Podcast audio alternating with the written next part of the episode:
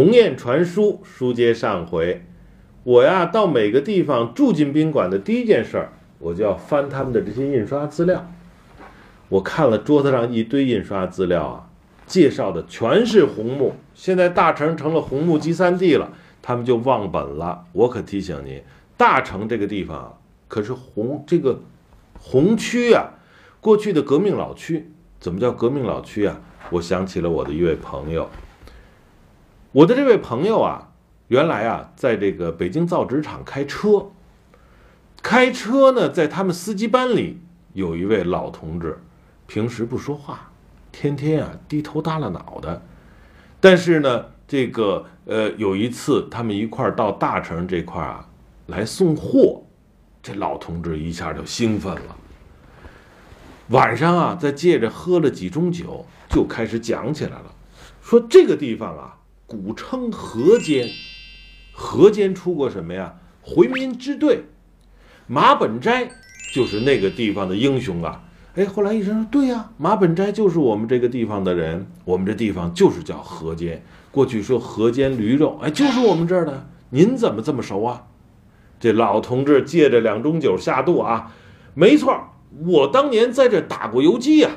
我们当时跟着马本斋，第一仗打到哪儿？第二仗打到哪儿？第三仗打到哪儿？当时怎么打的？怎么说？哎呦，说的全场人都惊呆了。很多人都说我我们都不知道这些这段历史啊，您是怎么知道的？他说：“嗨，我呀，这个当年跟着马本斋打了两年游击。这事儿不得了，为什么呀？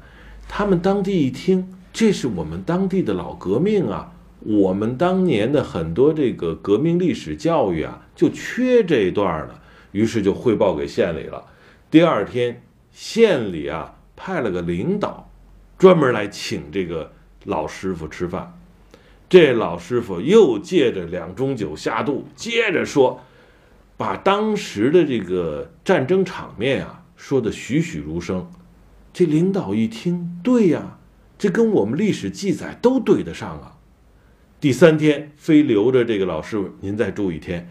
明天我们县里的几个领导和文史馆的人呢，陪着您，您带着我们指指当年打游击的那几个地方，顺便呢跟我们说说当年的仗怎么打的，这样我们就留下一份活资料。老头也兴奋，没问题。平时这么老实的一个人，到了河北这儿啊，到了咱河间这儿，一下。就开了闸了。第二天，带着他们的人呐，整个转了一圈，把当年马本斋打游击的地方，这个这个如数家珍都讲出来了。我的这位朋友跟他是同事，同事了十好几年，就知道他是一个闷葫芦似的老头。他怎么还有这段历史啊？再一想也不对啊，这段历史下来，那可是老革命啊。老革命应该享受好的待遇啊，怎么最后沦落为司机呀？怎么问他，他也不说。等回到北京，老头啊，哎，又低头耷了脑了，又不说话了。我的这位朋友就觉得奇怪，不行，我一定要撬开他的嘴。老头不是爱喝酒吗？这天我朋友就请他喝酒，说：“您讲讲。”当年您那么光彩，那么光荣，怎么今儿落得跟我一样？咱俩开车给人送货，您这里头肯定有隐私。老头就是不说。哎，我这朋友也不着急，慢慢陪着他喝。一瓶二锅头下了肚啊！老头一声叹息：“嗨，我当年糊涂啊！当年我打游击负了伤，马本斋呀就把我安排在当地的老乡家养伤。”老乡家那闺女啊，长得漂亮啊！我说到这儿，您可能就明白了吧？我也不往下说了。但是确实见证河间这个地方啊，是革命老区，所以我们今天有了红木，可不能忘本啊！